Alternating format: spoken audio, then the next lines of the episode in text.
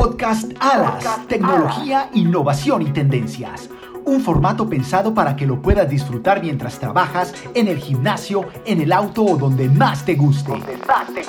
Con invitados especiales y expertos en temas de seguridad e interés general.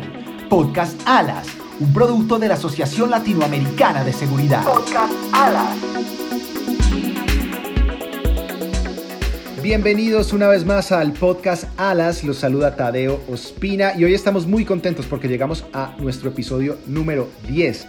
Por eso queremos agradecer a todos nuestros socios por su participación y a todas las personas que nos escuchan.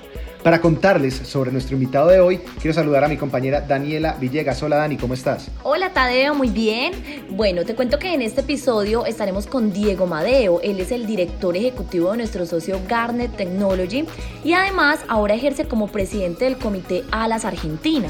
Diego en esta ocasión nos estará hablando de la importancia de conocer a nuestros clientes para realizar mejores procesos de venta. Te damos la bienvenida, Diego. Hola, Tadeo y Daniela, muchas gracias por convocarme a este nuevo podcast de Alas, eh, una excelente iniciativa y bueno, agradecido por ser parte de, de esta actividad, una actividad que veo que está creciendo día a día. Ojalá que el tema que toquemos hoy les interese y les pueda servir. Vamos a sacar muchas conclusiones. Para iniciar este episodio es importante empezar a pensar en el comportamiento del consumidor, pues cada uno es diferente y tiene percepciones distintas de los productos que se le ponen enfrente. Cada cliente actúa de acuerdo a un gran número de factores que son definidos por su entorno, creencias, expectativas, entre otros, y por ello entrar a entenderlos es parte fundamental del proceso estratégico de marketing. En este proceso encontramos una parte fundamental y es la comunicación. Como bien sabemos, la comunicación es un aspecto inherente al marketing. Entonces, ¿cómo hacemos para comunicar entendiendo que existen múltiples tipos de consumidores en un mercado amplio y con distintas preferencias? ¿Cómo se puede llevar adelante la comunicación? Bien, Daniel Daniela, mira, lo primero que debemos entender antes de desarrollar una comunicación determinada son algunos conceptos. En principio, entender que los consumidores nos comportamos de manera diferente respecto eh, a cada uno de los productos o servicios a la hora de hacer la compra. Pero, ¿qué quiere decir esto? Que a la hora de consumir ese producto, este se torne distinto en cada instante y en cada consumidor. Es decir, ese producto es diferente para cada uno de los consumidores, lo valora diferente. Va cambiando en el tiempo, es decir, la percepción cambia para cada individuo. Inclusive me atrevería a decir que muchos de los que desarrollan la comunicación dentro de las empresas, asociada obviamente al, producto o al servicio que están ofreciendo, ni siquiera imaginan el valor eh, de satisfacción que están cubriendo cuando el consumidor decide realizar la transacción comercial. Recordemos esto, el cliente nunca compra un producto. Se dice que por definición el cliente compra la satisfacción de un deseo, especialmente la emoción deseada, o sea, compra el valor. Muy bien, Diego, entendiendo que los clientes compran es el valor que les da ese producto, ¿cómo podemos asociar esto con los productos o servicios de seguridad, teniendo también en cuenta que estos muchas veces son intangibles? Mira, el posicionamiento de un producto o servicio, como por ejemplo lo es el monitoreo de alarmas, puede ser pensado desde los atributos esperados por el consumidor, y de lo que estos atributos significan para él, pero no solamente, no solamente para el decisor de la compra, que es el que paga el producto, sino pensando en los que componen la familia. Y por esta razón es imposible que pensemos por separado los atributos de lo que vendemos con los efectos que vamos a producir en el consumidor y en su entorno. Esta relación muy estrecha entre el sujeto, que es el que compra, y el objeto, que es el producto, debe tomarse en cuenta a la hora de vender y comunicar. Eso es muy importante y hay que tenerlo en cuenta. Diego, aquí mencionabas un punto importante y es la influencia que tiene cada comprador de acuerdo a su entorno. En este caso la familia, para tomar una decisión de compra. Entonces, ¿cómo lo segmentamos? Es decir, ¿cómo llegamos a determinar cuál es el producto ideal para un consumidor en un momento determinado? Bueno, a ver, hiciste una pregunta importante. No es una respuesta que tenga una manera muy directa de, contestar. Em, es uno de los trabajos inclusive más difíciles, la segmentación dentro de las empresas, la segmentación de clientes, de la cartera de clientes pero voy tirando algunas pistas eh, Y lo que podría decir es que siempre debemos observar alrededor del consumidor. Lo que decíamos hace un ratito. El que consume seguridad lo hace pensando en la protección de los que componen su familia, hablando de un monitoreo, por ejemplo, de alarmas, o hablando de una alarma automonitoreada también, ¿por qué no? Y aquí aparece un primer concepto que lo vivimos diariamente, pero no lo percibimos. El consumidor está sujeto al deseo, y ese deseo, psicológicamente, es el deseo del otro. El problema pasa por entender cuál es el deseo del otro que le sirve de alguna manera de, espejo al consumidor. A ver, este trabalengua lo vamos a responder de la siguiente manera, con un par de ejemplos. El primero, veamos el comportamiento de cómo consume una persona en función de su espejo.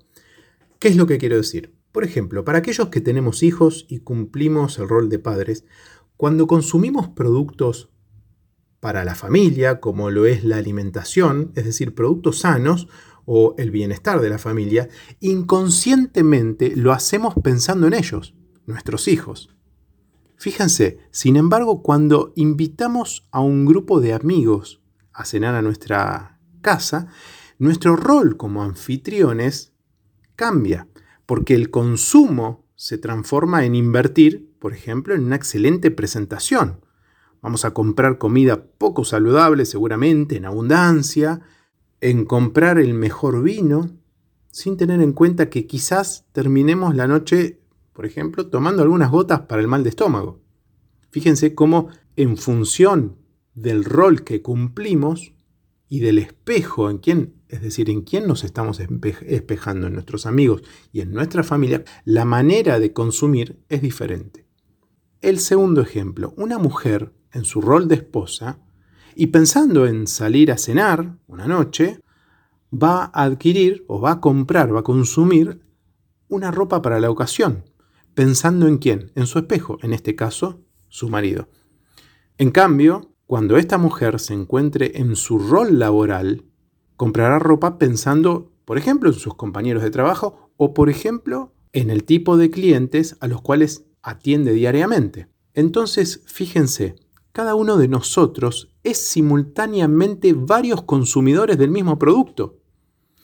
Y esto va a depender de acuerdo a la función que surgen de nuestros roles sociales y psicológicos con el otro.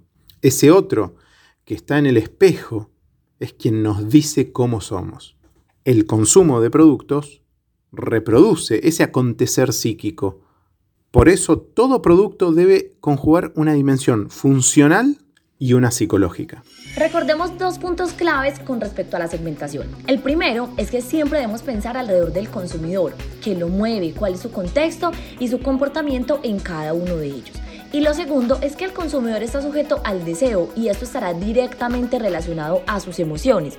De modo que una estrategia de marketing debe fundamentarse en esto para alcanzar mejores resultados. Ya hemos hablado entonces de varios factores importantes en este proceso de compra de los consumidores. Hemos escuchado además la importancia del valor del producto, del contexto, del comportamiento y de las emociones. Quisiera Diego que entonces nos explicaras cuál es el papel que juega el posicionamiento de los productos o servicios cuando hablamos de decisiones de compra. A ver, el papel que juega el posicionamiento de un producto o servicio cuando hablamos de comercialización dentro de una empresa es muy importante.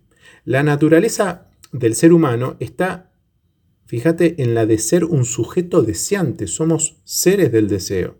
Vivimos por el motor y la lógica del deseo. Y esta lógica es la que va a motorizar la comercialización. A mí siempre me gusta mencionar una frase que dice que el deseo es el motor de la demanda.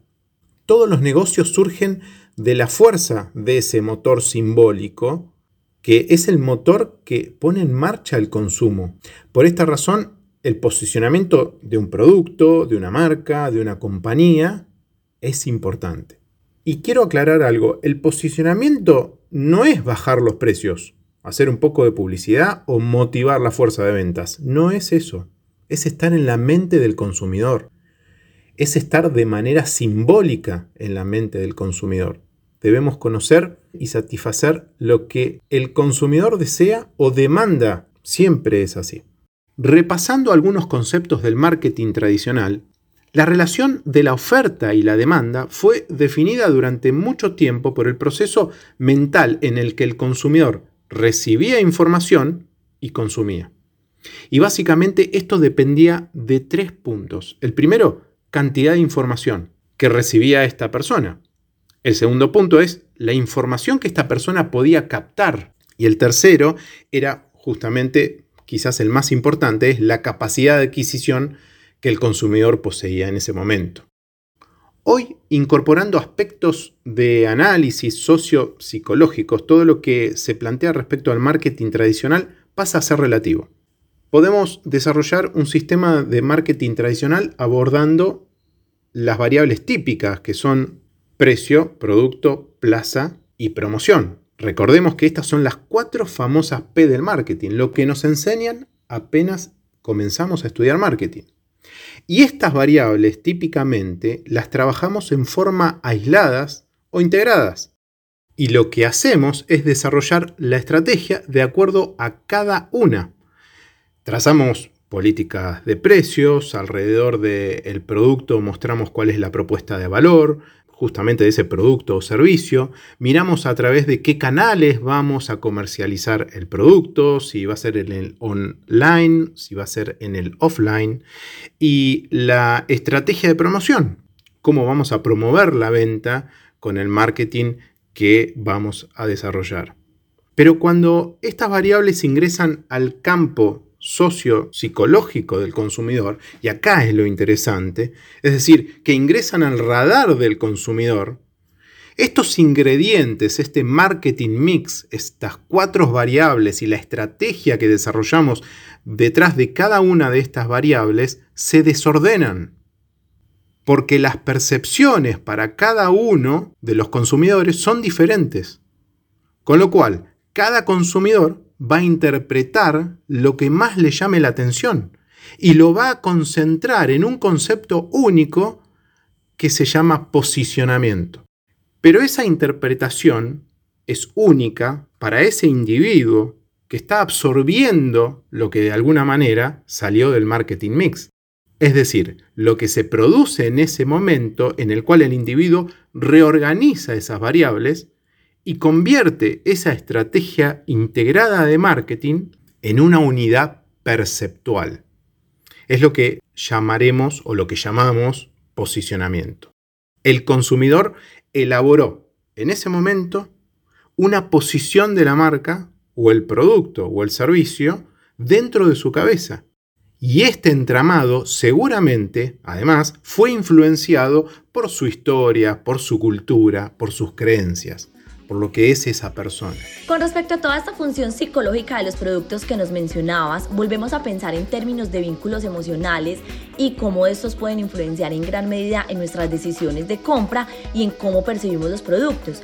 Aquí hay una historia que siempre cuentas sobre la venta de una alarma que es compartida por Marcos Sousa. Compartámosla con nuestra audiencia para ejemplificar más eh, todo esto que hemos venido hablando. Bueno, sí, la historia de Marcos Sousa es ejemplificadora y de alguna manera resume esto que estamos hablando.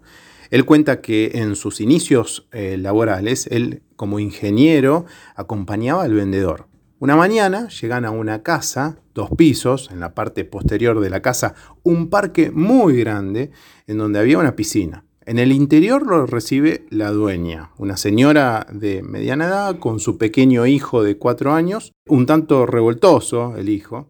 El vendedor entonces comienza a realizar un primer análisis y va determinando la cantidad de elementos de la alarma que tenían que instalar, explicando enfáticamente cuántos detectores iba a instalar el tipo de tecnología que iban a utilizar en la detección, incluyendo las barreras infrarrojas, que de alguna manera iban a proteger el perímetro del terreno.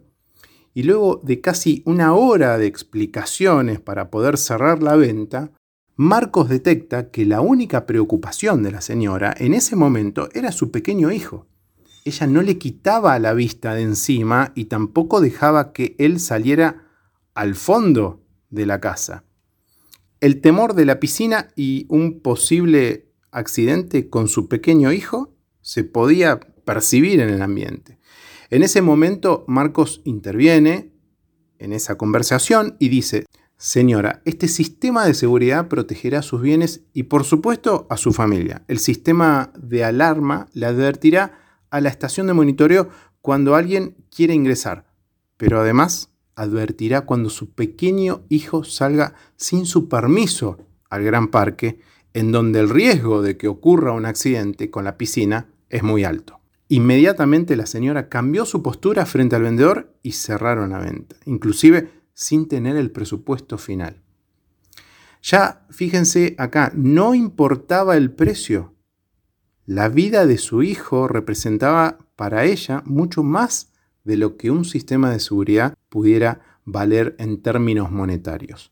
El bienestar y la preservación de la vida de su hijo fue el elemento decisorio.